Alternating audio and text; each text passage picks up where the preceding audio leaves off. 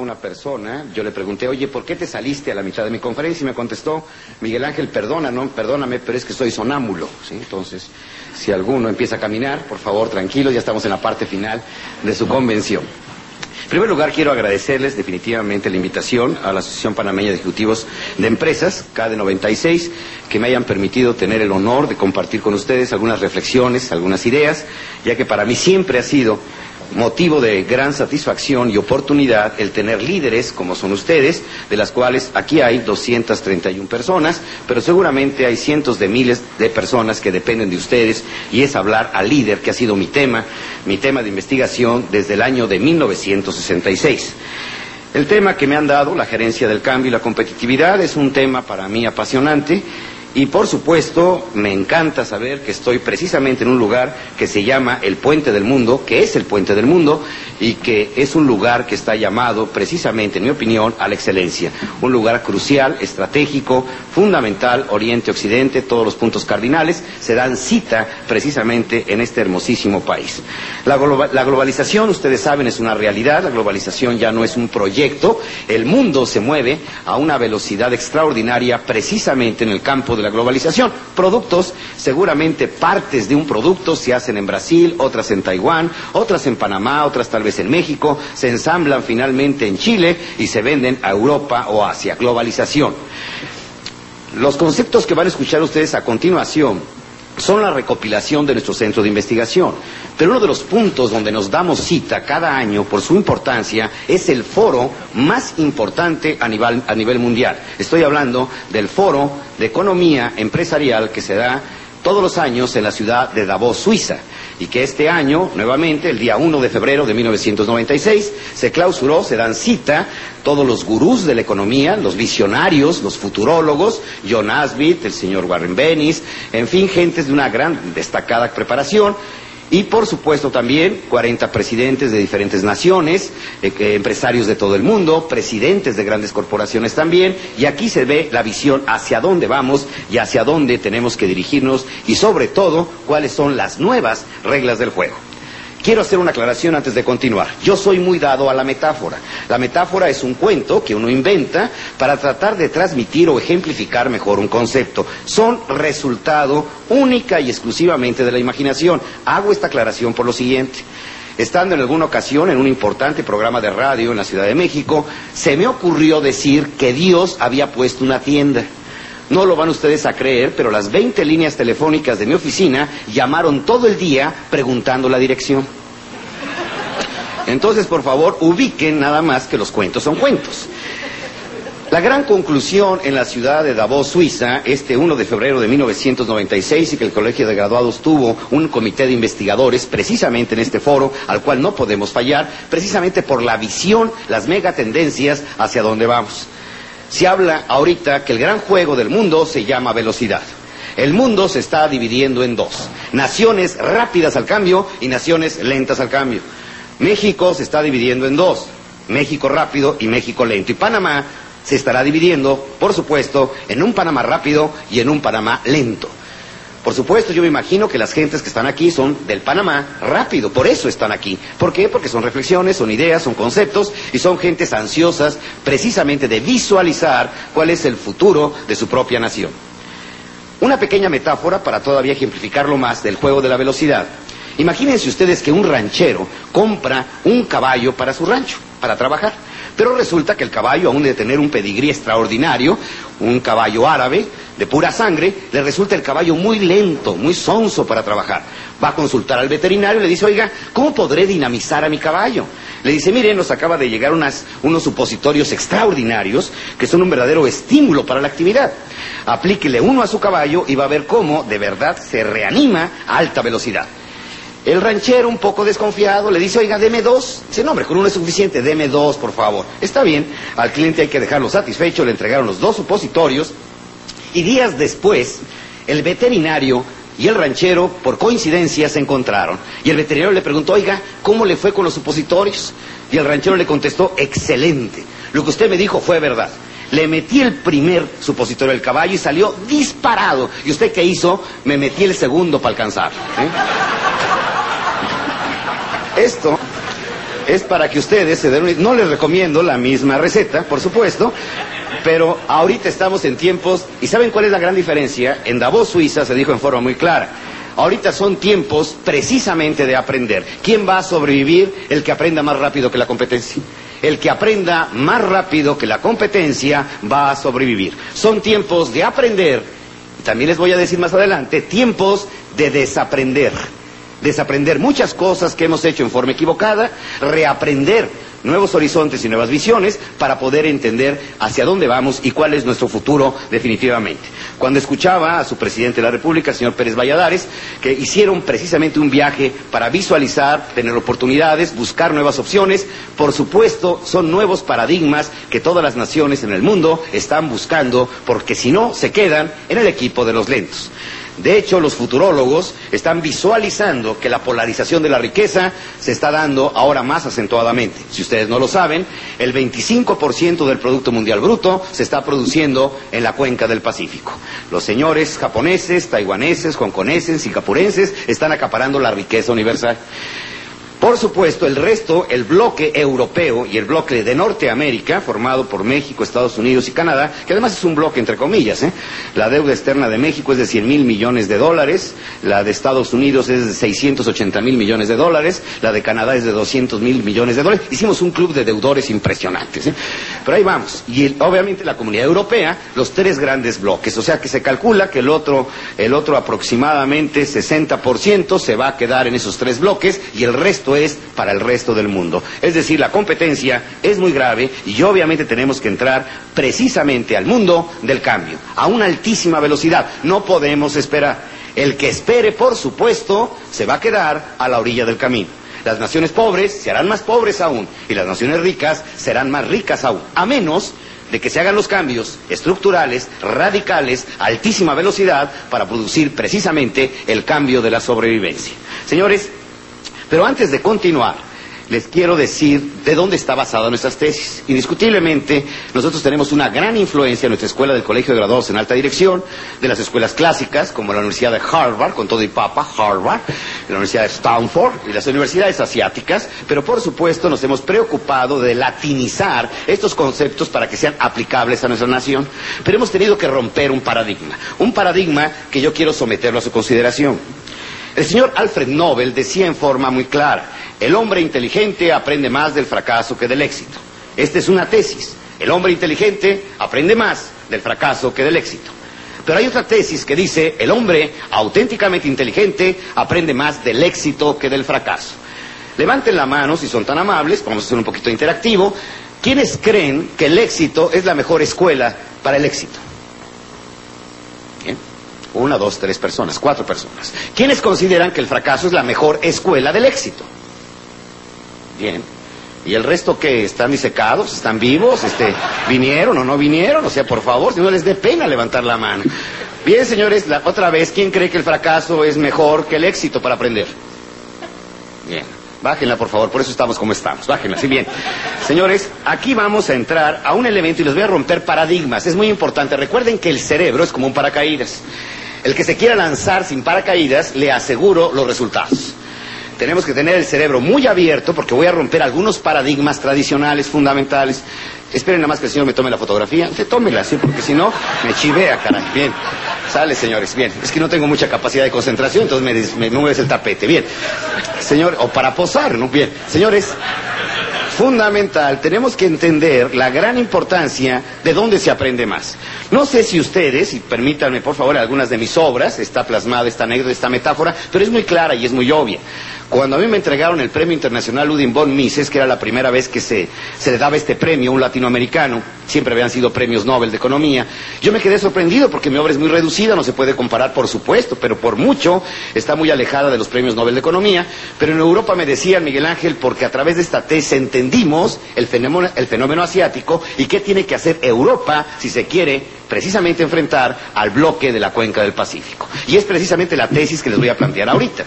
Señores, el fracaso obviamente es una magnífica escuela, siempre y cuando, entre comillas y subrayado, se aprenda de él. Si no se aprende de él, el fracaso no sirvió absolutamente de nada.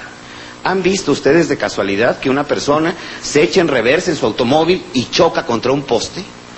No sé si lo han visto. ¿Cuál es la primera reacción? La primera reacción del que va manejando. ¡Tras! El golpe. ¿Qué es lo primero que hace? Voltea a ver si alguien lo ha visto. Y si alguien lo vio, lo primero que hace es se ríe. ¿Por qué? Porque el único imbécil es él. Se baja del automóvil, ve la cajuela aplastada, ve el poste y dice entre sus entre dientes, imbécil poste. ¿Quién lo puso ahí? Seguramente fue el gobierno, porque son los culpables de todo lo que pasa en una nación, ¿sí? Imbécil poste. Yo les pregunto, ¿acumuló sabiduría o acumuló estupidez? Acumuló estupidez. Obviamente. La persona mediocre siempre anda buscando un poste para justificar todos sus fracasos. Si fracasa en el matrimonio, dice, claro, esta idiota no sabía el galán que tenía en casa, ¿sí? Por supuesto, con los hijos, son ellos los que fracasan. Él no, ¿eh? Él siempre está por encima. El presidente de la empresa más grande en México, que es una pequeña compañía que tiene 52 mil empleados, me asombró, me invitó, yo soy consejero de esta empresa, me asombró que en la junta de consejo todos sus directores les puso un postecito. Y les dijo, vamos a hablar ahora sí, pero sin excusas, sin postes. No me digas, no me lo entregaron, no me llegó, no, no. Tú en qué te equivocaste. Es la parte importante. Ahora bien, vámonos a la escuela del éxito. ¿Cuál fue el gran secreto? A ver, levante la mano antes que nada aquellos que sean padres de familia sean de riego o de temporal, no importa. Gracias. Muy bien. Señores, fíjense muy bien el planteamiento que les voy a hacer. ¿Qué prefieren ustedes? Que sean los maestros de sus hijos, los triunfadores número uno o los peores fracasados de la vida. Los triunfadores, por supuesto. Obviamente los triunfadores. ¿Cuál fue el secreto japonés? El secreto asiático. Recuerden, 1945 Japón estaba totalmente destruido. Dos millones de muertos. Sus 377.708 kilómetros cuadrados tenían un problema. Solamente el 16% era aprovechable. Por supuesto, estamos hablando de un momento, como decía Edwin Haber, primer embajador de los Estados Unidos de Norteamérica en Japón, una nación totalmente desmitificada, pobre, perdida y extraviada. El, campo estaba absolutamente abandonado, su poco 16%, por supuesto, no estaba produciendo una nación que no tiene petróleo, que no tiene cobre, minerales de hierro para hacer acero, por supuesto tiene dos cosas en abundancia, agua y japoneses, nada más. 1945, una nación desolada y destruida. Y en ese momento los japoneses se enfrentan ante un futuro. No pueden invadir, están vetados bélicamente, están sometidos y obviamente conquistados por la alianza que ganó la Segunda Guerra Mundial. ¿Qué hacen los japoneses en ese momento? Dicen, tenemos que aprender, palabra clave, tenemos que aprender a alta velocidad. ¿Pero de quién vamos a aprender? Dijeron, muy simple, vamos a elegir a los mejores, al número uno del mundo, para que el no, la persona que tenga 10 en cualquier cosa se convierta en el cero japonés. Dijeron muy bien, ¿quién tiene los mejores automóviles del mundo? General Motors. El 10 del General Motors se convirtió en el cero japonés. El 10 de la fotografía alemana se convirtió en el cero japonés. ¿Habrá alguna cámara fotográfica que sea japonesa? No sé si se han dado cuenta de casualidad. El 10 del acero de las principales acerías americanas se convirtió al éxito y obviamente de ahí vamos a aprender. Vean ustedes esto, ¿eh? Un enano ve chiquito porque ve poquito porque está chaparrito, casi no ve. Un grandotote ve muchote porque está grandote. ¿Qué sucede cuando el enano se sube a los hombros del gigante? Eso fue lo que hicieron los japoneses fueron los enanos en los hombros de los japoneses. Por supuesto, si yo quiero enseñar en la escuela del éxito a mis hijos, necesito maestros triunfadores. Alejandro el Magno le puso un buen maestro a su hijito. Digo, perdón, le pusieron un buen maestro a Alejandro el Magno. Su papi le consiguió un buen maestro de su tiempo, que se llamaba Aristóteles. El 10 de Aristóteles se convirtió en el 0 de Alejandro el Magno. Obviamente la, la, grandeza de Alejandro el Magno fue por quién? Por sus maestros, importantísimo y fundamental. ¿Qué es la tecnología de lo obvio? Elige al mejor, elige al mejor, imita al mejor, iguala al mejor y supera al mejor. Uno de los grandes genios de la industria automotriz fue para mí un cupón reconocimiento que dio en una entrevista cuando le dijeron, señor, ¿cómo sacó usted adelante la Chrysler? Y contestó, a través de la tecnología de lo obvio. ¿Qué hacía Lilla Coca? Traía un BMW, un Mercedes-Benz, le decía a sus ingenieros, quiero los frenos igualitos. Ya, hombre, dejen ya de estar inventando. ¿Como para qué otra cosa? Me reunieron en una ocasión a los 63 gurús de la tecnología mexicana, los premios nacionales e internacionales que no se pueden ustedes imaginar. Por cierto, uno de ellos es el único que está en el Salón de la Fama Científica de Nueva York. Es un hombre, ingeniero mexicano, que ha hecho las mayores aportaciones en el mundo científico de los anticonceptivos. Por cierto, él tiene 12 hijos, pero ya saben, hay que insistir en la vida hasta lograrlo, ¿no? Y de pronto se levanta un tipo, ya saben que siempre hay aventados en los foros, y dice, eh, por favor, eh, doctor, ¿me puede usted explicar por qué nos habla de tecnología japonesa, alemana, norteamericana, internacional? ¿Por qué no hablar de una tecnología propia, autóctona y nuestra? Le dije, ah, mire qué bien, me gusta su razonamiento, le voy a responder en la siguiente forma. Señor, si usted es mordido de casualidad, con esa mentalidad que tiene, si usted lo muerde un perro que tenga rabia, se va a negar a utilizar una fórmula porque es francesa. ¿Y sabe qué le va a pasar? Se va a morir. Y ladrando además. Le dije, oiga, ¿qué marca su reloj? Y, se quedó viendo su reloj. Dice, Rolex. ¿Dónde lo compró? Aquí en Xochimilco, en Guadalajara. Creo que llegó en un coche General Motors, se durmió en un colchón Simos, agarró una rasuradora Gillette, agarró un jabón Colgate, se tomó una leche Nestlé. Le digo, es más, le prohíbo que se siente. ¿Por qué? Está usted utilizando tecnología egipcia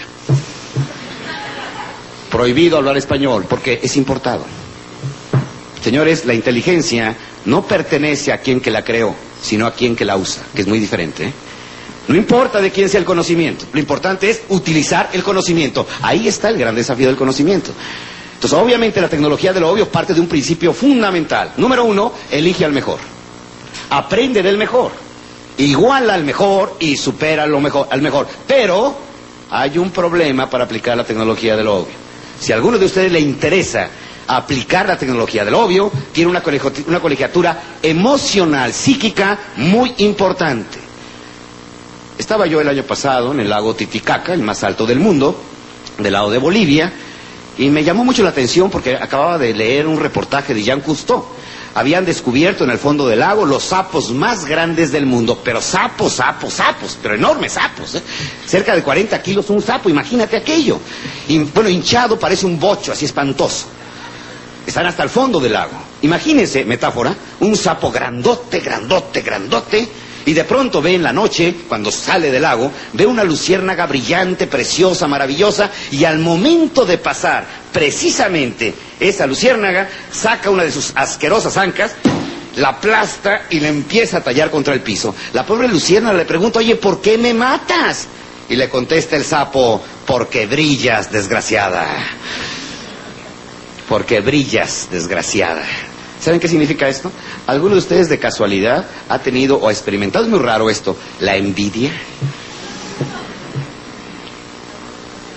En Panamá habrá sapos. Yo no sé si hay sapos, pero yo creo que hay muchos sapos. En México, bueno, así de sapos. Cuando las vacas locas de Inglaterra, en un programa de radio, estaban, impresionados por las vacas locas. Decían, hombre, en México tenemos bueyes alucinados desde hace mucho tiempo. No sé si en Panamá también haya, ¿sí? Pero ¿qué sucede cuando el tipo está viendo? Y perdón, las señores de televisión les mando un saludo. Yo tengo un lenguaje muy franco, soy de fax track, un lenguaje de comunicación rápida. ¿Qué sucede cuando un muchacho en la preparatoria le hacen un examen a todos los jóvenes para encontrar su vocación educacional, su vocación profesional? De pronto recogen todos los exámenes, el maestro empieza a hacer las evaluaciones y de pronto le brinca una evaluación de un joven. A ver, joven, un joven de 16 años, a ver, por favor, explíqueme usted por qué contestó esto que está aquí escrito. ¿Qué desea usted ser en un futuro? Y contesta literalmente, deseo ser pendejo, maestro. Dice, esto se nace, no hay que estudiar, hijo mío. A ver, explícame por qué, ¿sí? Dice, bueno, porque cuando salgo yo con mi papá, mi papá siempre nos dice, mira qué coche tiene ese pendejo, ¿sí? Mira qué mujer tiene ese pendejo, ¿sí? Mira qué casa tiene ese pendejo, ¿sí? Y resulta que en nuestro país y en América Latina triunfan solamente los pendejos. ¿Se han dado cuenta de eso? Esos son los sapos. Esos son los sapos. Aquellos que les duele terriblemente que una persona triunfe. Y no pueden ver una luciérnaga porque le empiezan a aplastar con sus ancas asquerosas cada vez que pueden. ¿Saben qué me da gusto esta reunión? Ahorita preguntaba el número de asistentes. Estoy seguro que esta tarde hay aquí 231 luciérnagas de Panamá. De eso estoy totalmente convencido. Si no, no estarían aquí, de verdad. Porque se requiere requisito. Erza Vogel, el conocedor, el experto del fenómeno asiático más destacado de los Estados Unidos de Norteamérica, dice, si algo explica el milagro japonés es su humildad por aprender. Su humildad por aprender. ¿No los han visto cómo les hacen los japoneses? Ay, ay, ay, muy humilditos. Te llevan a la fiesta, y hacen lo que quieren, ¿sí? está bien. Lo hacen muy bien, si no se han dado cuenta. Y además lo hacen en equipo, fíjense qué importante, ¿eh? En equipo, no, solos, ¿eh? Entonces todavía tenemos la influencia gringa, ¿eh? El llanero solitario, Rambo, Superman, yo solo contra el mundo, déjenme, ¿sí? Ellos no en equipo. Cuando vean un japonés solo, es que los otros nueve están en el baño, segurísimo. Pero segurísimo, ¿eh? ¿Cómo andan siempre? En equipo, equipo, equipo, equipo. ¿Y qué hacemos los latinos? La individualidad. ¿Qué hace un Panamá dividido? ¿Cuál es el futuro de una familia dividida? ¿Cuál es el futuro de una empresa dividida? La destrucción. Decía Maquiavelo, divide y triunfarás. No es cierto. Y en la cabeza te darás. Claro, para un sistema feudalista, para someter pueblos, divídelos. Pero ten cuidado cuando una nación se une. Ten cuidado con una nación, su sector público, privado, estudiantil, sector social. Imagínate un Panamá unido para buscar un futuro superior para sus hijos. Cuidado, ¿eh? Eso se llama fortaleza. Eso verdaderamente es fuerte. Pero sí les voy a suplicar que de hoy en adelante tengamos esta mentalidad. Miren, en la familia, una escena muy rara, ¿eh? De pronto imagínense que el señor llega temprano a su casa, el director general de una empresa parameña, cosa rara, llega a las 7 de la noche, no le dio ningún infarto, no va alcoholizado, tipo raro, la mujer se queda sorprendido, ¿no? Que haya llegado tan temprano. Empieza la plática, pues cómo te ha ido bien, la mujer es que yo tengo que ir a ver al optometrista. Le pregunta el marido, ¿por qué? Porque casi ya no te veo, desgraciado, ¿sí? Y entonces empiezan a platicar de que no le alcanza para el gasto, que las colegiaturas están muy altas, que él llega con sus tragos muy seguido, oliendo a leña de otro hogar, etcétera, etcétera, ¿sí? Y de pronto se oye como a las 11 de la noche un grito en la cocina que le dice, basta. Uno le dice al otro, entiéndolo de una buena vez, yo ya no puedo cambiar. Genio y figura hasta la sepultura. Yo así soy. Acéptame como soy. ¿Sí? ¿Les recuerda algo? ¿Saben a cómo le llamamos eso? Síndrome del producto terminado. Está listo para ponerlo en su estuche de carnes frías y meterlo en un panteón. ¿Se acabó? Tengo un amigo que dice, Miguel Ángel, yo antes me creía perfecto, ahora estoy convencido. Aquí no hay productos terminados. En Panamá no hay productos terminados. De esos que te tocan la mano y te la dan así, tócame, ¿sí? Como si hubiera sido pulido por Miguel Ángel Bonarotti. Toca, toca, toca, ¿sí? Verdaderamente es la gente, de verdad, que cree saberlo todo. Estaba en una conferencia y esto es algo muy interesante, me encontraba en Nueva York. Y de pronto alguien me dijo, oiga, licenciado, en forma irónica, yo quisiera ser como usted. Le dije, bueno, lo primero que tiene que hacer es asolearse, ¿no? Porque mi color no, no creo que ha sido fácil, ¿no? En México me dicen el caso Colosio porque nunca me voy a aclarar, o sea, ya, ya es, real, ¿sí? no tengo remedio, ¿sí? Pero qué afortunados somos los mexicanos que a Jesucristo no lo mataron en México porque todavía habría un comité investigando, ¿sí? ¿Quién fue? ¿Sí? Bueno, es otro tema y no me quiero meter con problemas con mi embajador. Bien. Entonces, señores, resulta que le digo, mire señor, este, yo le voy a dar, no lo que yo sé al respecto, pero le voy a dar una receta desarrollada por el Departamento de Conducta Humana de la Universidad de Stanford.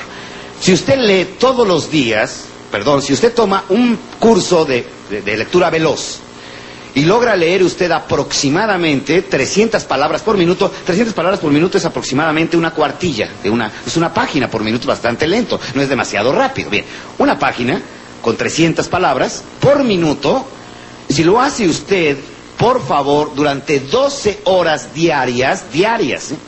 durante los próximos 34 años, sábados y domingos, Semana Santa y todo, ¿eh? Va incluido todo, no hay vacaciones. 34 años, 12 horas diarias, 300 palabras por minuto, va a leer aproximadamente el 10% del 1% de la biblioteca del Congreso en Washington. ¿Cuánto nos falta por aprender? Y con lo poquito que sabemos, creemos que lo sabemos todo. Soberbia se llama eso. Soberbia. Señores, si los latinoamericanos tenemos que salir adelante, tenemos que quitarnos la soberbia. En algunas conferencias algo me dicen, Miguel Ángel, lo que dijiste le cayó como anillo al dedo a mi compadre. ¿Y a usted no le cayó ningún anillito de casualidad? O, se están codeando en la conferencia cuando hay parejas, ¿eh? Se están codeando, escucha, pendejo, escucha, es para ti, ¿eh? Y hay quien está ahorita pensando, el que debería estar aquí, ¿sabes quién es? El pendejo de mi jefe, ¿a poco no, eh? Y no se voltea a ver nadie, ahorita es fundamental, ¿sí? Peligroso, ¿sí? Es peligroso voltearse a ver, ¿sí? Señores, ¿qué se requiere realmente para lograr hacer una gran América Latina? Tenemos que lograr madurez. Madurez. ¿Qué es la madurez? Capacidad de cambio para ser mejor. Capacidad de cambio para ser mejor. Hay adultos, hay viejos que son maduros, ¿eh? y hay jóvenes, muy jóvenes, que ya son inmaduros. Y hay epitafios que dicen, aquí murió una persona a los 40 años, pero le enterramos a los 70. Ya estaba muerto, desde 30 años antes, y era producto terminado. Señores, si queremos aprender esto, tenemos que entrar precisamente al mundo de la excelencia. ¿Por qué la excelencia es la nueva competencia? No hay alternativa.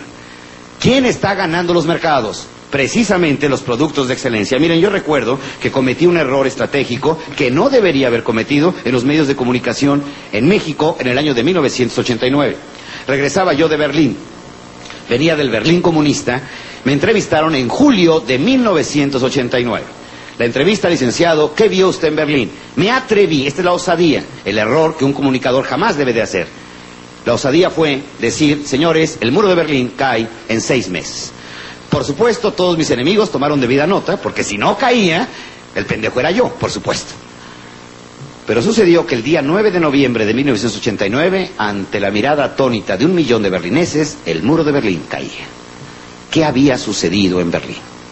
Al día siguiente, al viejo zorro de Europa, el que dirigió Francia durante 14 años, François Mitterrand, le preguntaron, Señor, ¿ganó el capitalismo y perdió el comunismo? Contestó, ambos perdieron. El muro de Berlín no cayó por eso. Ha nacido una tercera guerra mundial. No se han disparado ojivas nucleares, no ha salido Rambo a conquistar nuevos territorios, pero la riqueza se está polarizando a un nuevo horizonte que se llama Asia. Sin armas, sin fuego, la riqueza se está polarizando. Señores, ¿por qué nos conquistó España? ¿Saben por qué? Para saquearnos. Para eso fue. ¿Para qué invade una nación a otra? Para saquearla, para robarla, para eso se invade. ¿Qué sucedió? La gran megatendencia, siglo XX, la segunda mitad, ya no es necesario, ya no es necesario invadir una nación para saquearla. Se le puede sacar la riqueza en forma, en otras formas que les voy a explicar. ¿Cuál es la empresa más grande del mundo? Ya no es General Motors, se llama Mitsubishi Corporation. Los 10 bancos más grandes del mundo, nueve son japoneses. De cada cuatro motocicletas del mundo, tres son japonesas. Señores, algo está pasando en el mundo y nosotros estamos pensando que a lo mejor cambia esto. Cuando la guerra ya estalló, y como decía Richard Nixon en sus memorias, ya hay quien ganó, ¿eh? sin disparar ninguna bomba atómica. Señores, ¿por qué no nos subimos a los hombros del gigante? ¿Por qué no aprendemos de los que ya la hicieron para que nosotros, al estilo panameño, y permítanme incluirme, lo hagamos a nuestro estilo y seamos de los triunfadores del siglo XXI? Miren, fue un hombre a comprar en Miami un loro, una mascota, un loro, un perico. Ve un periquito, un loro, verde, bonito, rezogante, sensacional, y pregunta, ¿cuánto vale? le dicen, este loro es sensacional, ¿eh? Cinco mil dólares. Oiga, ¿qué hace? Habla inglés y español. Hombre, bilingüe, bilingüe, sí. Ve un segundo loro, ya más viejito, más amoladón, de media vida. Dice, este loro, no, este loro es más caro, ¿eh? 20 mil dólares. ¿Qué es? Bueno, que es trilingüe, le dijeron. Español, inglés y japonés. Se sabe el Tratado de Libre Comercio, el derecho y al revés, ¿no? Impresionantes, ¿eh? Ve a un tercer loro, canoso, moreno oscuro, de lentes, medio jodido, etcétera, ¿sí? Y pregunta, ¿y este loro? No, este sí es caro, ¿eh? Este ya es caro. ¿Por qué tan caro, eh? 100 mil dólares. Oiga, pero ¿por qué vale tanto? Dice, no sabemos, pero los otros dos loros le dicen jefe.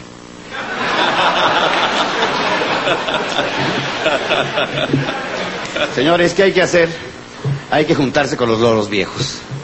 Hay que buscar a aquellos que ya demostraron en la práctica que sí pueden hacerla. No nos van a hablar de teorías nuevas. Esa es la tecnología del obvio.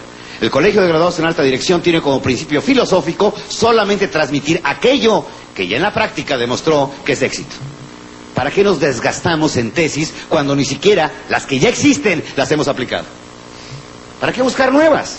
¿Cuál es la tecnología de punta? ¿sí? Vamos a hablar de reingeniería de proceso. Vamos a hablar de, vamos a hablar de la, la punta que ustedes quieran. Pero ¿qué sucede con lo que tenemos? Todavía no lo estamos haciendo bien. ¿Qué necesitamos hacer? Buscar a los loros más sabios y aprender de ellos. Esto es tecnología de lo obvio.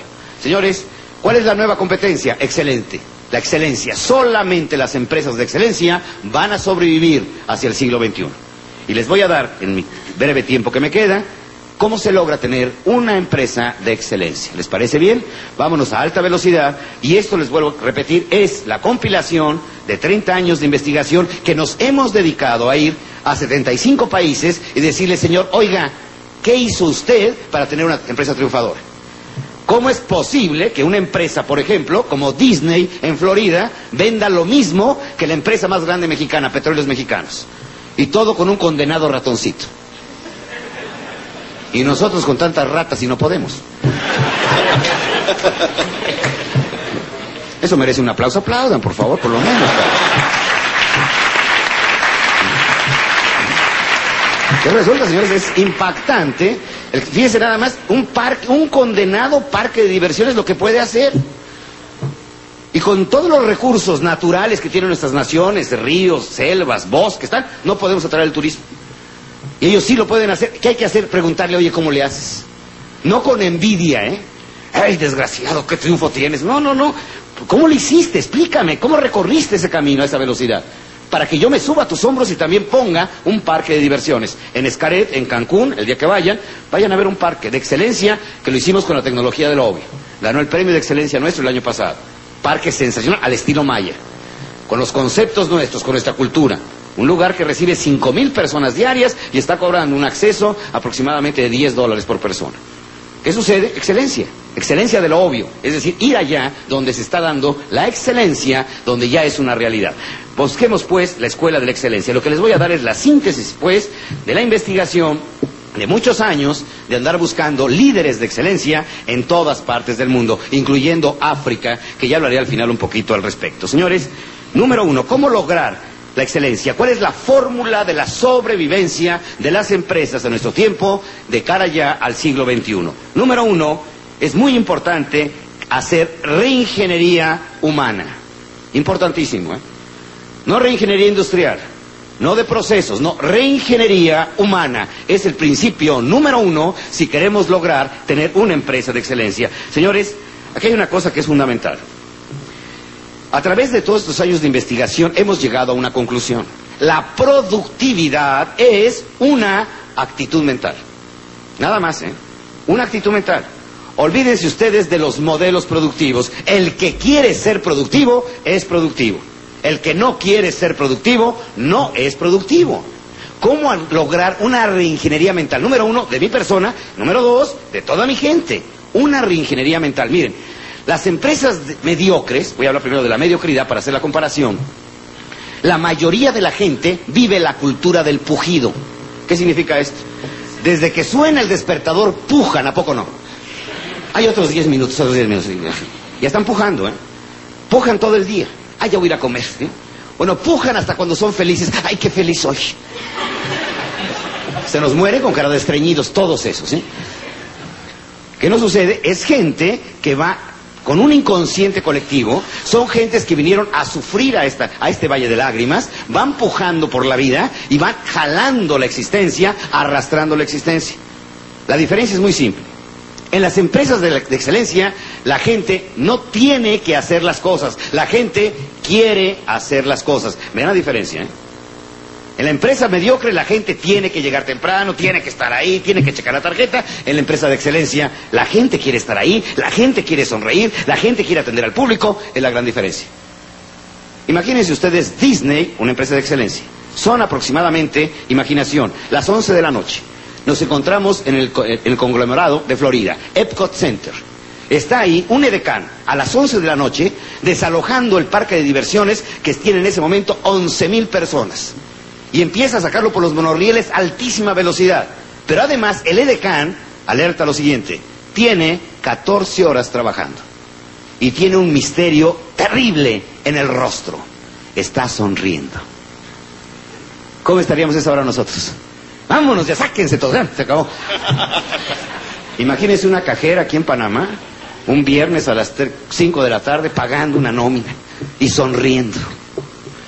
Vieja drogada, o sea, nadie, lo, puede- nadie se lo va a creer. ¿Verdad? Lo impresionante, y ven la diferencia de lo que es querer y hacer. Yo te pregunto como padre de familia, ¿qué desearías? ¿Que tus hijos tengan que estudiar o quieran estudiar? La gran diferencia. ¿Qué te gustaría que tus hijos adolescentes quieran estar en la reunión o tengan que estar en la reunión con una jeta horrible? ¿Qué te gustaría? ¿Que tu pareja te tenga que querer o te quiera querer? Un amigo empresario muy importante llegó a su casa, dice, le dijo a su mujer, vengo traumado, comí con Miguel Ángel Cornejo y quiero decirte que me estuvo hablando de unas cosas impresionantes entre el ser y el tener. Yo te pregunto, amor mío, si no tuvieras la casa que tienes ahorita, ¿me seguirías amando? Y le contesta la mujer, pues yo creo que sí. Si no tuvieras tus tres coches y tu camioneta, ¿me seguirías amando? Pues sí, yo creo que sí. Si no fuéramos a Europa cuatro veces al año, ¿me seguirías amando? Pues sí, yo creo que sí. Si no tuvieras la casa de Acapulco, ¿me seguirías amando? Sí, viejo, sí te seguiría queriendo, pero no sabes cómo te voy a extrañar.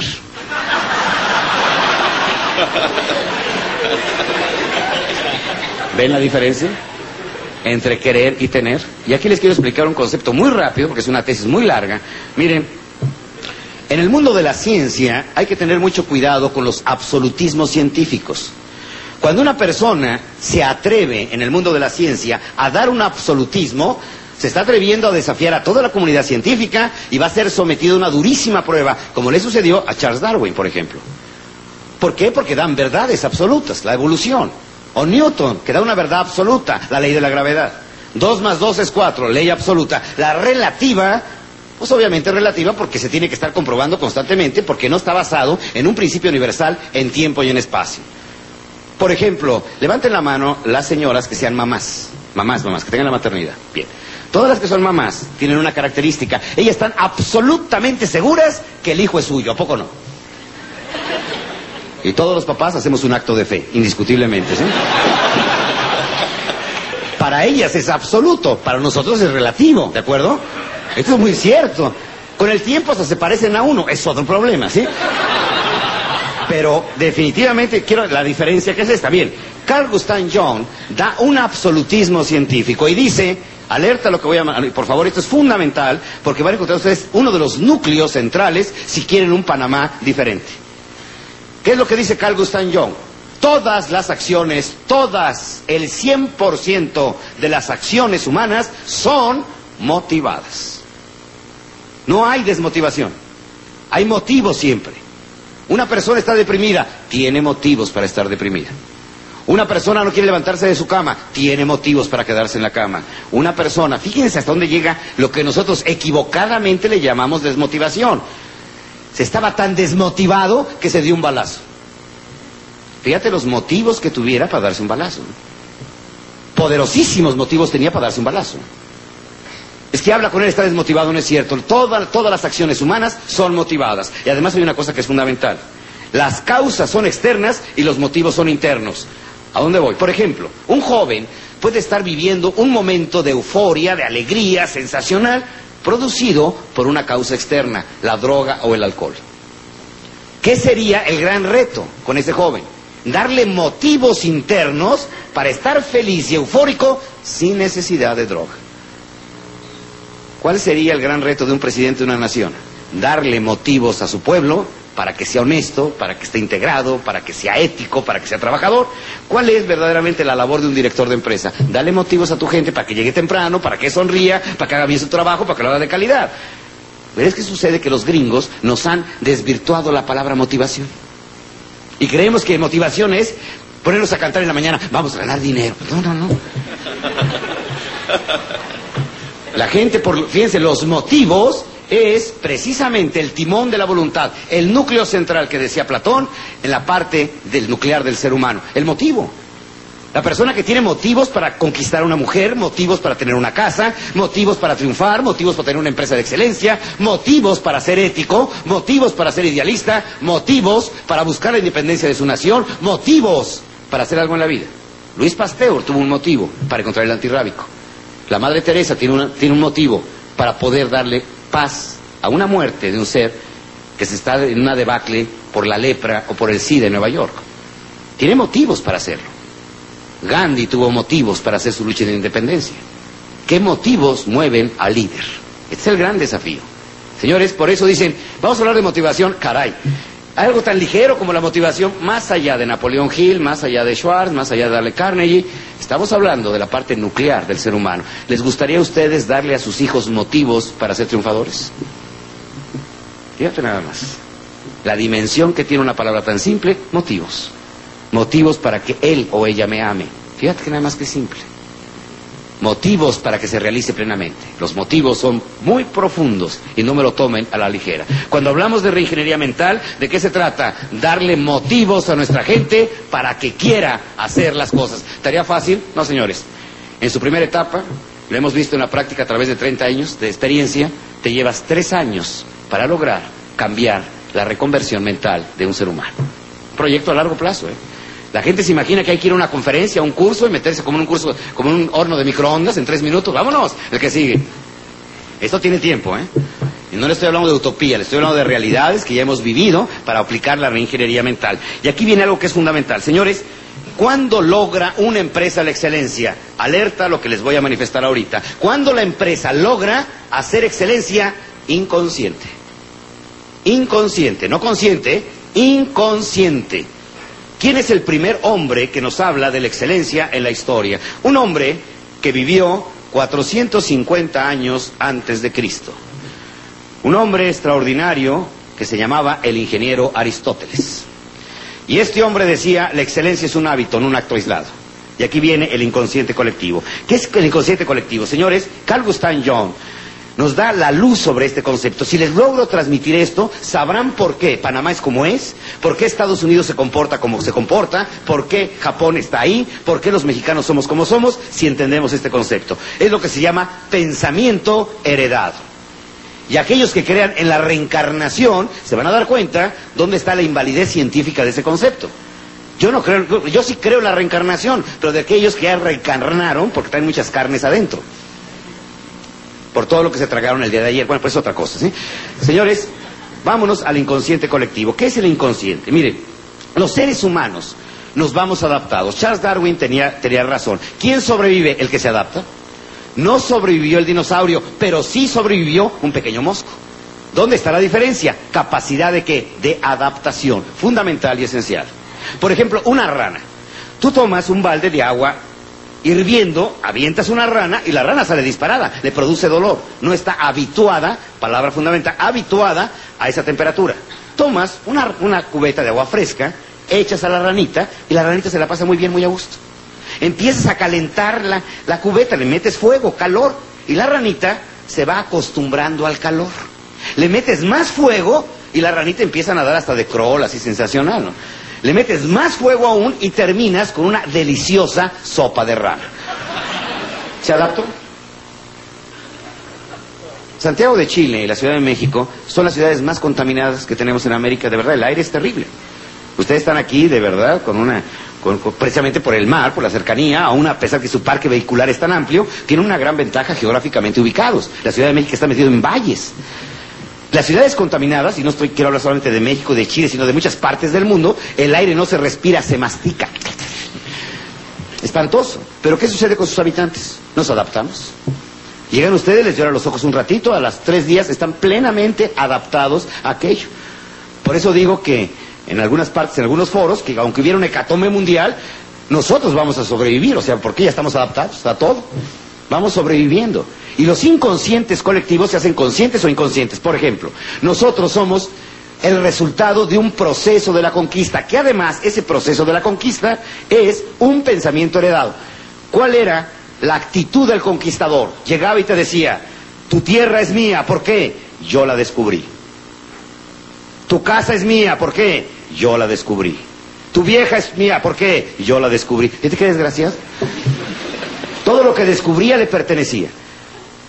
Abril 26 de 1996, Panamá, ¿seguirá vigente ese inconsciente colectivo? Si alguien encuentra una cartera en la calle, ¿de quién es? ¿Quién la descubrió? Si dos personas al mismo tiempo ven la misma moneda o billete, ¿de quién es? De quien la vio primero, ¿a poco no? ¿Iba a haber pleito? Me salía yo del, eh, hace 20 años del metro en la ciudad de Tokio, caía un aguacero torrencial y vi una gran cantidad de, de, paraguas. Y le pregunté a la persona japonés que venía conmigo, ¿y esos paraguas para qué son? Y me contestó, bueno, el metro te las presta. Tú lo tomas y mañana lo regresas. Ay, ¿Y qué tengo que dejar? ¿Mi American Express? ¿Mi Bau? No, no, no, toma, lo es prestado. El metro confía en ti. Pues yo tomé así un paraguas, así con cierto miedo. Me fui al día siguiente, todos los paraguas estaban en su lugar. Igualito que en Panamá, me imagino. Me imagino que igualito en Panamá.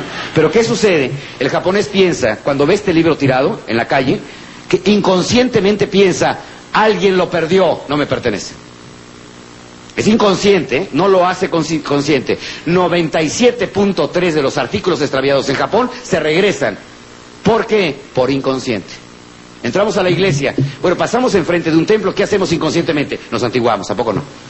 Entramos al templo. ¿Cómo hablamos dentro del templo? Venimos en la calle gritando, platicando. Entramos y... Inconsciente. Lo heredamos así. Son hábitos. Señores, cuando manejamos por primera vez, ¿cómo manejábamos? ¿Consciente o inconscientemente? Clutch, freno, todo. Tres semanas después, ¿cómo manejábamos? platicando con el de, de atrás, regañando a los niños, insultando al que pasa, todo es inconsciente. ¿Dónde está ya? En el inconsciente. Por ejemplo, los latinoamericanos somos inconscientemente milagreros, ¿a poco no? No somos católicos, apostólicos y romanos, somos adoradores de Alá. A la mejor baja el dólar, a la mejor nos va bien, a la mejor resulta lo del puerto, en fin, Alá y Alá, y nos vamos a Alá y no lo hicimos. Y resulta además, les quiero hacer una aclaración fundamental, soy profundamente creyente en Dios, mas no en la magia que nos han querido inventar en un momento determinado que se quedó en el inconsciente. Es que todo del cielo baja, mortaje y no sé qué cosa, Dios es su voluntad. Unos amigos míos venían en un automóvil Sport en la República, en una carretera de, la República Mexicana, venían a 190 kilómetros por hora, una volcadura y uno de ellos se muere. Y el otro me dice, era voluntad de Dios. Le dije, no, mire, el ángel de la guarda a 120 kilómetros por hora se baja hecho la madre. Pero rapidito se baja, ¿eh? es que se murió de cirrosis por voluntad de Dios, imagínate. Imagínate a nuestro Señor llevándole el pomo todos los días, ándale, mijito, llévele, ¿sí? y éntrele. Bébale, mijo, ándele, bébale, bébale. Los muchachos, el reprobé matemáticas ya estaba de Dios, imagínate Dios estudiando matemáticas. Y eso de que no se cae una hoja y ni un pelo de tu, de tu, cabeza sin la voluntad de Dios, imagínate. Aunque veo aquí algunos que Dios los ha favorecido bastante. ¿sí? Se preocupa mucho por ustedes. ¿Qué resulta? Oye, imagínate esa magia que tenemos. ¿Qué sucede? Pues sencillamente es un inconsciente colectivo que tenemos heredado. Y estamos siempre con la esperanza de que alguien nos haga el milagro. Podemos encontrar ahorita un empresario panameño pidiéndole a la Virgen un milagro. Nada más necesito un millón de dólares, Virgencita. Un millón de dólares. Al lado un obrero que diciendo, Virgencita, nada más, diez dolaritos para el día, nada más diez dolaritos. Bueno, el empresario le pregunta al obrero, ¿cuánto le estás pidiendo a la Virgen? Diez dolaritos, patrón, tómalos, no me la distraigas. A ver, madrecita, vente para acá. Milagreros los de arriba, los del medio y los de abajo, todos milagreros, ¿sí? Señores, para que tengamos una buena cosecha en el campo tenemos tres opciones. Una, prender cuatro mil veladores. Dos, hacer una peregrinación de rodillas empujando una moneda con la nariz durante diez kilómetros. Y tres, levantarnos muy temprano, encomendarnos a Dios y ponernos a trabajar. ¿Qué es lo primero que tenemos que aprender? Aprender a hacer las cosas, no a esperar a que las cosas sucedan. Inconsciente colectivo. Pero aquí lo quiero llevar al fondo. Señores, realmente tenemos que, número uno, desaprender los errores que hemos convertido en hábito. Errores convertidos en hábito, ya son parte de nuestra cultura. Llegar tarde, ser negligente, dejarlo para mañana, hay que desaprenderlo. Y tenemos que reaprender los hábitos de excelencia. ¿Cómo se crea una cultura de excelencia? Número uno, acciones repetitivas. Terriblemente repetitivas. ¿Hasta qué? hasta que esa acción se convierte en hábito. Y el hábito es la parte nuclear de la costumbre. Y la costumbre es la parte nuclear de la cultura. Queremos una nueva cultura, tenemos que ser más repetitivos que un pepino. Por ejemplo, en todas las empresas, en todas las empresas de excelencia a nivel mundial, en todas, como un denominador, nos hemos encontrado atrás de la excelencia de esa empresa un poderosísimo centro educacional. ¿Y sabe qué es lo más increíble? 50% del tiempo es para capacitarlos técnicamente y el otro 50% es para cambiar la actitud mental. Eso es todo. Tú llegas a Disney a trabajar y te dicen, no, no, no, usted no va a atender el juego mecánico fulano tal, no, no, usted va primero, ocho días, tiempo completo, a Disney University. Llegas con el instructor, se te queda viendo a los ojos y te dice, sonría. A los diez minutos, sonría. A los 20 minutos sonría. A la media hora, ya, ya, ya estoy sonriendo, ya, ya, ya. Sonríe, ¿y ahora para qué? ¿Para qué no se le olvide? Ah, está bien. Y al día siguiente te vuelven a decir lo mismo. Y al día siguiente lo mismo. Y al día siguiente lo mismo. Y si tienes 18 años trabajando, 18 años te dicen todos los días, sonría. Porque aquí se le paga para sonreír. Si quiere una empresa getona, cámbiese de empresa. Es que a mí no me nace. Esto no es embarazo. Tiene que sonreír. Tiene que sonreír. Es que la gente, los, latinos somos muy soberbios. Es que lo que está diciendo yo ya lo oí. Ajá. ¿Y lo haces? Lo hemos escuchado miles de veces y no lo hacemos. ¿Por qué? Porque no lo hemos convertido en un hábito. En una conferencia que tenemos las empresas que perduran, rebasando al líder, ¿cuál es el problema? Hacer sistemas que garanticen los hábitos de excelencia. No es solamente por buena voluntad. Tenemos una empresa mexicana, Aeroméxico, Aerovías de México, que se ha colocado en el primero y segundo lugar durante los últimos tres años, en primer lugar de puntualidad en el mundo. Y la gente se imagina que para que un avión salga a tiempo, los empleados se toman de las manos y empiezan a decir, vamos a salir a tiempo. No, no, no. Tiene que haber sistemas de justo a tiempo, para que llegue el personal, para que llegue el pasaje, para que llegue la carga, los alimentos. Todo es una logística completa para tener justo a tiempo. Un barco de gran calado en el puerto de Singapur, ¿saben en qué tiempo se descarga y se recarga? Cuatro horas.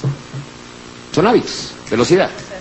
Una velocidad impresionante. ¿Por qué? Porque estamos buscando que crear hábitos por, hábitos por sistema, no por buena voluntad, no por inspiración del líder, no porque se me ocurrió el día de hoy. Sencillamente es por sistema. ¿Guardan silencio o dan ustedes la conferencia? Ah, bueno, pero... Entonces, fundamental. Sí, señores, necesitamos excelencia por sistema. ¿sí? Excelencia por sistema. Queda la, la llave. Primero es reingeniería mental. Olvídense Panamá, como México, como muchos países latinoamericanos, no requieren una reconversión industrial, requieren primero una reconversión mental. Fundamental. El enemigo no está en Asia, el enemigo no está allá afuera, el enemigo está acá adentro. Sorpresa. Reingeniería mental si queremos excelencia corporativa. Número dos, señores, que es fundamental, y bueno, aquí nada más quiero darles eh, esta claridad que es en la reingeniería mental. En la reingeniería mental, acuérdense algo fundamental. Los empleados en una organización requieren tres salarios fundamentales. El primero, todos lo conocen, lo conocen, necesitamos dinero, unidades monetarias, para poder comprar talento capacidad, mano de obra calificada. Es el primer salario.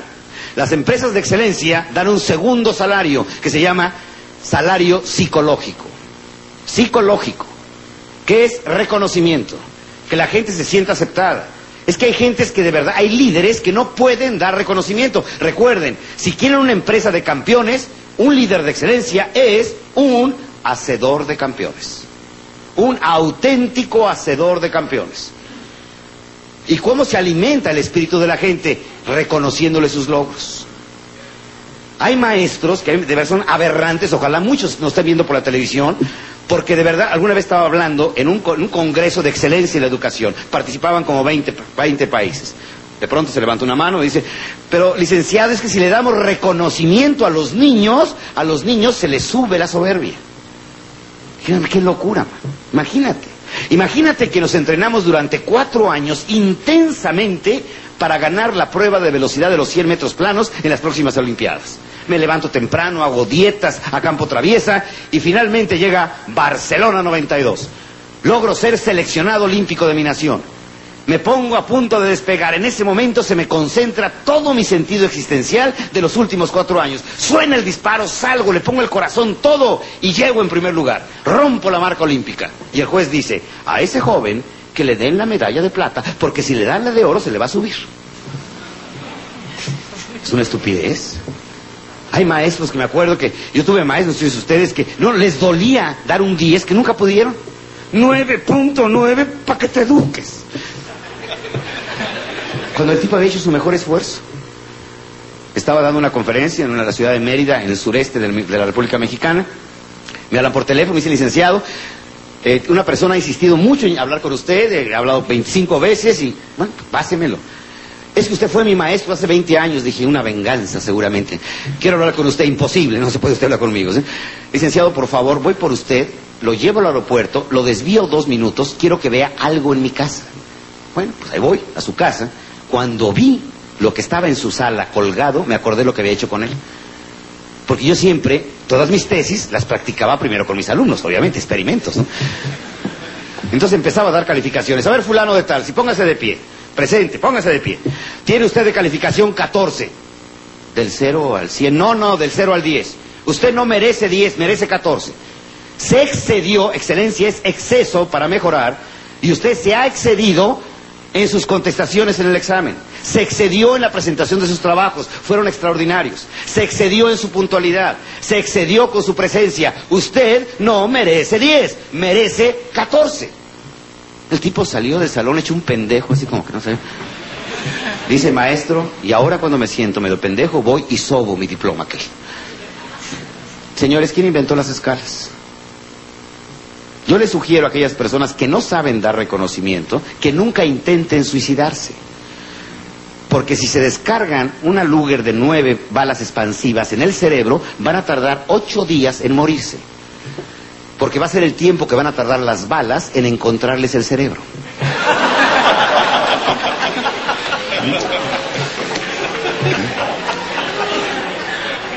O sea que tengan cuidado, ¿sí? Señores, fíjense nada más el concepto, ¿eh? Si el trato, palabra mágica, ¿eh? el trato modifica el comportamiento de un perro, ¿qué no sucede con el espíritu humano? Modifica, ¿eh? Me encontraba en una reunión, me daban una cena de agradecimiento y por azares del destino me tocó que mi compañera de mesa era la Miss Universo de Venezuela. Ah, pues ya me tocaba, buena suerte, ¿sí? No iba preparado porque llevaba mi vieja al otro lado, es un problema, ¿no? Para la buena suerte que está preparado, decía Luis Pasteur, obviamente, yo no iba preparado. Pero me dijo algo que al día siguiente hice que lo repitiera en frente de 10.000 jóvenes en un congreso juvenil. Me dijo Miguel Ángel, yo soy una mujer muy guapa. Le dije, sí, estás buenísima, mi amor, ¿sí? Pero tengo un problema. Soy fácilmente usada, difícilmente amada. ¿Cómo hago para que alguien me ame? Fíjate la pregunta, ¿eh? Dicha por una Miss Universo. Miren, con los jóvenes tenemos un programa de liderazgo juvenil sensacional. Yo hablo el lenguaje de ellos porque me tengo que identificar con ellos para manejar. Entonces juego, eh, ahora sí que el pocarito con ellos en el sentido de frases, conceptos, de cómo estás, dos, tres, y de pelos, ya saben cómo hablan los chavos, con la papa algunos aquí integrada, en fin. A ver, ¿quién se lleva la mejor chava? O sea, ¿cuál es la primera jugada en el póker? Bueno, vamos a hacer una tercia, ¿vale? ¿Quién gana? O sea, ¿quién se lleva la mejor chava? El que trae la mejor nave. O sea, billete. Rines de magnesio, cuatro mil decibeles, acá, bueno, bien. Llega la disco. ¿Qué mata billete? pues obviamente carita. Sale Indiana Jones acá, se la baja el cuate aquel. ¿Qué mata al carita? El rollero acá. ¿Qué mata todo? Trato. Trato es pócar de haces. Es impresionante. ¿eh? Nosotros teníamos un artista, no sé si lo recordarán, en alguna película, que se llamaba Agustín Lara, ¿sí se acuerdan? Con una cicatriz aquí, ¿sí? Cigarrito, cantaba así, farolito que alumbra. Así canta. Las mujeres más bellas de México fueron sus mujeres, María Félix, María Victoria. Tipazo, ¿eh? El tipo con su cicatriz aquí, Carolito, que lo, María me las das y dararira. Señores, lo cursi es cursi, porque no te lo dicen a ti, ¿eh? Por eso es cursi. Nada más imagínate que sales ahorita, a la hora del café, ya se terminó este congreso, se te queda viendo una mujer, se te acerca y te dice, yo me había imaginado en mis sueños a un hombre, pero al conocerte, tú lo superas. No, aflojas todo. hijo.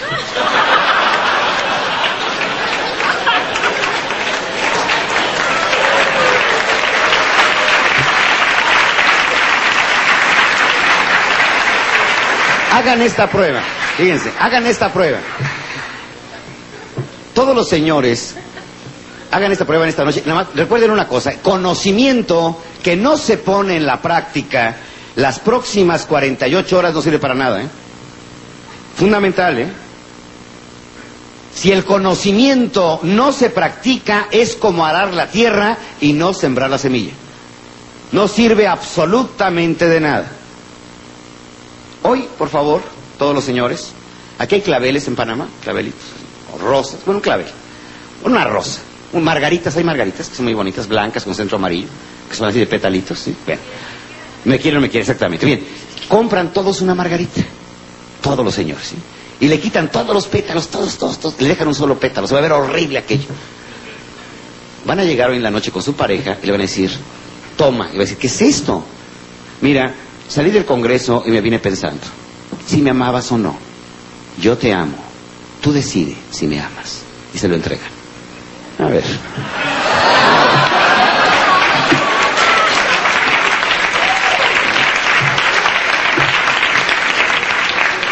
Van a ver lo que es Nochebuena, ¿eh? Y todo con una condenada flor, fíjate. Y sin pétalos. Señores, ¿cuántas veces nos hemos negado a dar reconocimiento? No, se lo voy a dar a entender. Ay, por favor. Tomen el teléfono si tienen todavía la suerte, la fortuna. Ya dejen de estar dando lata y con y venir, ¿ya? Pues no puedo dar mi conferencia, Gloria. Imagínense ustedes que si alguno de nosotros tiene un papá, una mamá, una abuelita, hoy en la noche tomas el teléfono y le dices, mamá, todas las mamás contestan igual, ¿qué necesitas? Decirte que te amo, que te llevo en el corazón, que eres una mujer extraordinaria, que pases buenas noches. Le llenaste el fin de semana de estrellas. El mejor regalo al corazón de una madre. A tu padre. Te admiro, papá. Gracias por lo que me diste. Te amo. Nada más te hablo para decirte una cosa. ¿Qué? Te quiero. Saber la belleza. Reconocimiento. ¿eh? Decía Benjamin Franklin. Deuda del corazón. Deuda de honor. No te vayas a morir sin haberlo entregado. Mi gran amiga Ana María Rabaté, poeta mexicana, dice, en vida, hermano, en vida. ¿Para qué le llevas a las tumbas florecitas cuando el muertito ya no puede oler las pinches florecitas? Dale, por favor, en vida. Fundamental. ¿eh? Y un empleado tiene una necesidad de reconocimiento como no tiene ni idea. ¿Por qué no dárselos? ¿Por qué no fabricar campeones? ¿Por qué no aplaudir cada logro? ¿Por qué no hacer verdaderamente las gentes superiores? Y viene el tercer tipo de salario. Todo empleado requiere salario espiritual. Material, ¿para qué? Para tener mano de obra calificada. Psíquico, ¿para qué? Para tener lealtad. Pero para tener pasión por lo que se hace, se requiere entregarle qué? Una estrella, un significado.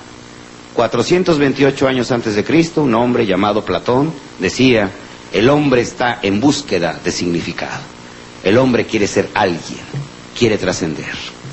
Es una conferencia, es un tema este muy amplio que está explicado en uno de mis libros que se llama Valores de Excelencia para Triunfar, pero que es un tema que no quería dejar por, por obvio, porque es un tema fundamental. ¿eh? ¿Qué le pasa a nuestros jóvenes? Nuestros jóvenes están extraviados, están perdidos. ¿Por qué? Porque les faltan estrellas. ¿Qué es una estrella? Un ideal. Y por eso la droga sigue avanzando. Por eso se está destruyendo nuestra juventud. Los adultos no hemos sido capaces de darle ideales, estrellas. ¿Por qué luchar? Por ejemplo, un empleado en Disney no trabaja en un parque de diversiones. ¿Saben en dónde trabaja? Les dan 200 horas de capacitación a ese empleado para que entienda algo. Produce felicidad humana. No trabaja en cualquier lugar. A un empleado en telefonía no hace teléfonos, hace comunicación humana. Y todas sus empresas deben tener ideales de orden superior. Vámonos al siguiente elemento. El segundo gran elemento que ustedes deben de considerar fundamental y esencial para el gran milagro de la excelencia. Señores, la Tercera Guerra Mundial, ¿cuál es verdaderamente el arma predilecta para que se desarrolle el milagro asiático? El arma se llama calidad. Calidad, ¿eh? El que, tiene, no, el que no tiene calidad no va a funcionar, se acabó, ¿eh? Es la nueva arma, cuando decía François Mitterrand, no ganó el comunismo, no ganó el capitalismo. ¿Quién ganó? Dijo. Le preguntaron Lamont, la revista Lamont. Contestó, el consumidor. La calidad. La riqueza se va donde haya calidad. Fíjate qué curioso. No importa dónde esté, la calidad no tiene fronteras. ¿Alguno de casualidad de los presentes, de verdad, con toda humildad, tiene algo de contrabando en su casa? ¿Qué es? ¿Por qué lo compraste? La calidad. La calidad. Saliste a buscar calidad, aunque no estuviera legal, por contrabando la compramos. Calidad es calidad, ¿eh? Calidad no tiene fronteras, calidad entra por todos lados. La calidad ha polarizado la riqueza hacia la cuenca del Pacífico. Por supuesto, la calidad, señores, tiene un fundamento esencial. Primero, ¿qué es la calidad? Miren, les voy a hacer una pregunta, participen por favor. ¿Los Rolls Royce serán necesarios? ¿Los automóviles Rolls Royce serán necesarios? ¿Sí o no? No escucho. ¿No? ¿Los cigarros serán necesarios? Empezamos un problema, ¿sí? ¿Las camisas de seda serán necesarias? ¿El pan será necesario? Fíjense bien, ¿eh? En la escuela nos enseñaron que toda necesidad tiene un satisfactor. ¿Estamos de acuerdo? Mentira. ¿Cuál es el principio de la calidad? Cada satisfacción crea una necesidad. Levanten la mano con toda humildad y quiero que la levanten todos aquellos. Estamos en una, estamos en una, en, una base de humildad por aprender. Levanten la mano aquellos de casualidad tengan control remoto de televisión. ¿Qué sucedió la primera vez que lo usamos? ¿Nos produjo satisfacción o no? ¿Qué sucede ahora cuando llegamos en casa y no está? Qué bronca, ¿verdad? Qué bronca se arma. Ese sí es un lío. ¿eh? ¿Por qué? Ya nos produjo satisfacción. Lo van a ver, dentro de seis meses llega la telefonía celular. Decía, yo no quiero teléfonos, vas a ver si no. La próxima vez, si me llegan y me llegan a atreverse otra vez a hacer esta equivocación, me voy a encontrar aquí la gente, hay gente en mi país que se les quedó injertado en el oído para siempre. En el baño los veo hablando por teléfono. Yo creo que le dicen a la persona, si escuchas algún ruido es interferencia de líneas, o sea, no es problema. Señores, ¿Nacimos con automóvil? No. ¿Nacimos con teléfono? No. ¿Nacimos con televisión? No. ¿Qué fue lo que produjo? La palabra clave, calidad, produce satisfacción. ¿Cómo hace Japón para sobrevivir? Japón no produce nada internamente. Japón significa debilidad. Necesita peces, necesita minerales de hierro, necesita hidrocarburos, necesita petróleo, necesita acero, necesita todo. ¿Por qué no lo cambia? videocaseteras, televisiones, calculadoras, relojes. Yo nunca he visto un japonés desayunando dos calculadoras Casio. Lo que produce no se lo pueden comer. Ellos dicen claramente, y esto me lo dijo el director del Banco de Tokio, nosotros necesitamos al mundo para vivir, pero el mundo no nos necesita para vivir. ¿Por qué se los cambio? Satisfacción la satisfacción, el arma del siglo XXI. Señores, aquí hay un aspecto muy importante y por favor quiero hacer énfasis porque traigo una campaña y ojalá ustedes me apoyen. El éxito de la industria automotriz en los Estados Unidos se debe a quién? Al consumidor. La industria de la televisión, ¿a quién se debe? Al consumidor de la televisión. Hollywood y su, su éxito, ¿a quién se debe? Al cinéfilo consumidor norteamericano. El éxito de las drogas en Estados Unidos, ¿a quién se le debe? A un desgraciado latinoamericano. Eso no se vale. Los norteamericanos manejan las agencias noticiosas. De Bolivia, fíjense bien, de Bolivia a las fronteras de México con los Estados Unidos, el narcotráfico deja 60 mil millones de dólares. Dentro de las fronteras de los Estados Unidos deja 300 mil millones de dólares. Y ahí no hay un solo narcotraficante. La droga, la marihuana, entra corriendo a la frontera y se mete solita. Agarra los billetes y se regresa. Empieza a llover polvo. de cocaína, ¿sí? Ellos avientan el dinero, el dinero se sube y la cocaína baja. Un gramo de cocaína en Bolivia vale 4 dólares, en Los Ángeles vale 100 dólares. ¿Qué han hecho? ¿El enemigo somos nosotros o una nación con vacío existencial? Decía el señor George Bush cuando era presidente en una edición por televisión de costa a costa, una bolsa de cocaína decía, este es el enemigo a vencer. No es cierto. Es una juventud que no tiene un por qué vivir, un vacío existencial que ellos han creado.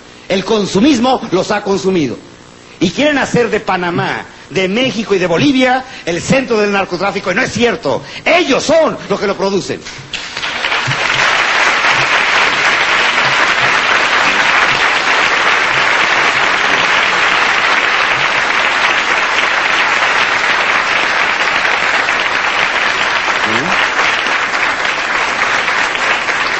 Y creo con toda honestidad, y se los quiero decir con toda honestidad, porque yo creo que no es justo que se nos califique, porque yo he visto de verdad empresarios en esta visita en Panamá, han pasado ustedes las de Caín para llegar donde están, ¿eh?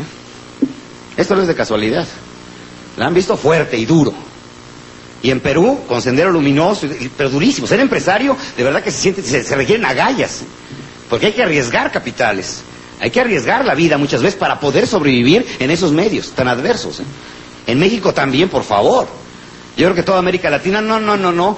Nuestro queridísimo señor Charles Darwin, bueno, no vamos más todavía más atrás, bueno, eh, decía Sócrates, la gran diferencia es que los animales, a diferencia de los hombres, los hombres pueden planear, los animales no. O sea, el perro no planea. Mañana voy a morder, no voy a morder, mañana voy a ladrar, no voy a ladrar. O sea, no planea. Nada más que Platón y luego Charles Darwin en la adaptación se dieron cuenta que había una especie en el siglo XX que sigue planeando muy bien y son las ratas. Y tengan ustedes que en América Latina hemos tenido políticos extraordinarios que han hecho que avancemos, pero también hemos tenido una gran cantidad de ratas que han robado a nuestras naciones. Y, y es tan depravado el narcotraficante, el bandido que asalta en la calle, como el funcionario corrupto que roba a su nación.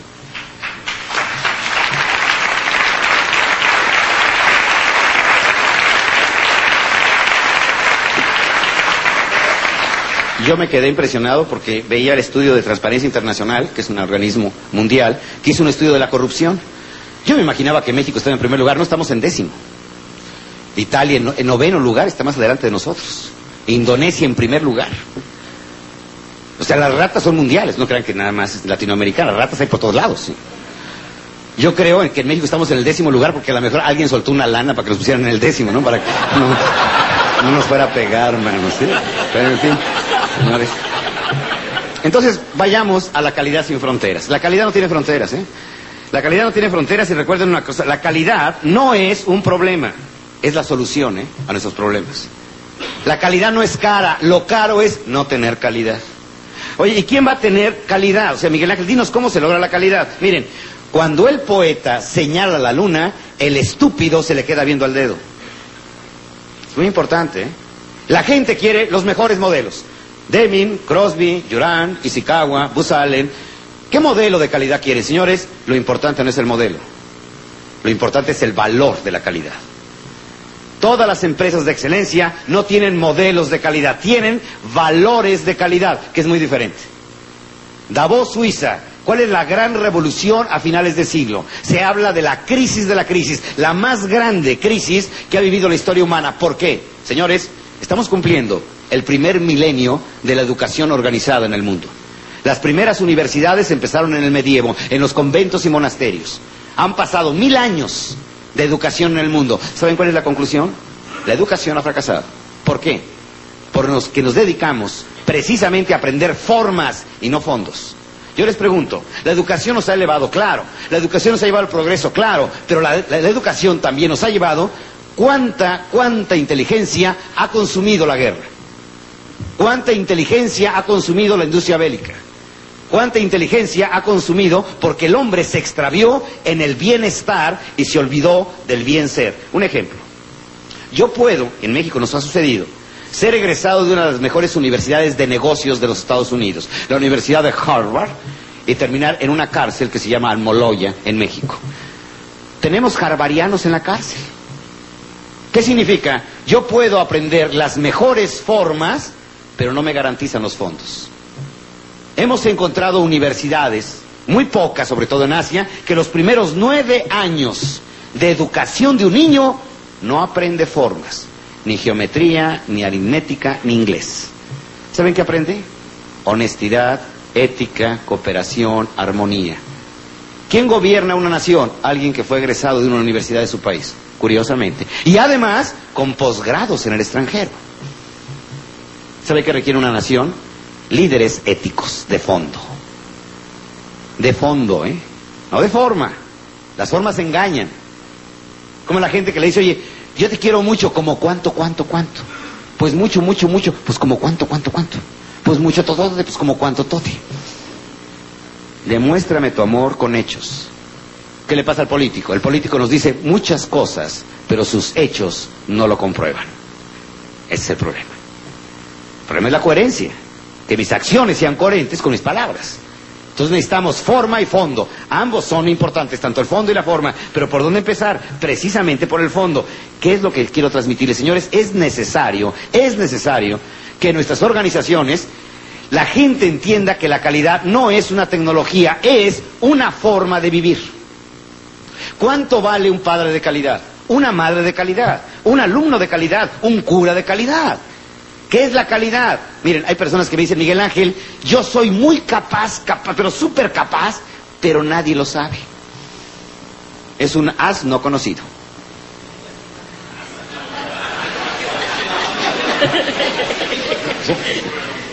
Hechos son amores, ¿sí o no? Demuéstrame lo que amas, pero con hechos, por favor. ¿Qué significa? Si tú tienes actos de calidad, eres un ser humano de calidad. No tiene remedio. ¿eh? Eres un ser humano. Tus hechos lo demuestran. No nada más es discurso. En América Latina tenemos a los campeones mundiales del discurso, ¿a poco no? Bueno, no, no. Eh, nuestro amigo Demóstenes andaba en carriola al, lado nuestro. Para discurso los latinos, ¿eh? Para manejo del verbo los latinos. Pero nuestro problema, ¿cuáles son? Los hechos. Demuéstrame de fondo qué vales. Demuéstrame lo que es la calidad, pero de fondo, o sea, como valor fundamental. La calidad como padre, la calidad como amigo, la calidad como ciudadano, la calidad como ser humano. Es que yo amo mucho a Panamá. ¿Qué haces por Panamá? ¿Saben por qué me encanta estar en esta reunión? Porque cuando veo un foro como el que acaban de organizar, tan importante, con tanta participación, me habla que la Asociación Panameña de Ejecutivos de Empresas no son discurso, son actos concretos. Porque una cosa es decir lo voy a hacer y otra cosa es hacerlo, ¿eh? Y buscar toda la formación para lograr hacer este conjunto de elementos de gente científica, de gente pensante, que obviamente vienen a aportar una riqueza a la comunidad panameña, pero son hechos, son acciones, son aspectos concretos, no es nada más plática de que lo vamos a hacer. Señores, la calidad como expresión sublime de lo que vale un ser humano. La calidad como mística, importantísimo, ¿eh? como mística, como un estilo de vida. Ojalá en las primarias, en las secundarias, en los kinders, en las universidades, fueron de los valores fundamentales, la calidad. ¿Por qué? Porque la calidad está sustentada en algo esencial. Señores, valor número uno social para que cualquier nación pueda salir adelante. Y anótenlo bien, por favor. Se llama ética. La ética produce dinero y muchísimo dinero va en contra del inconsciente colectivo de algunas gentes que dicen tranza y avanza, roba y progresa. Sí, señores, el producto ético en calidad, ético en precio, ético en servicio son los productos líderes del mercado. La ética produce dinero y muchísimo dinero. ¿Qué tenemos que buscar? La ética como una parte fundamental y tenemos que erradicar la corrupción como una peste social. Es una auténtica peste social. tenemos que erradicar. Que no exista ya.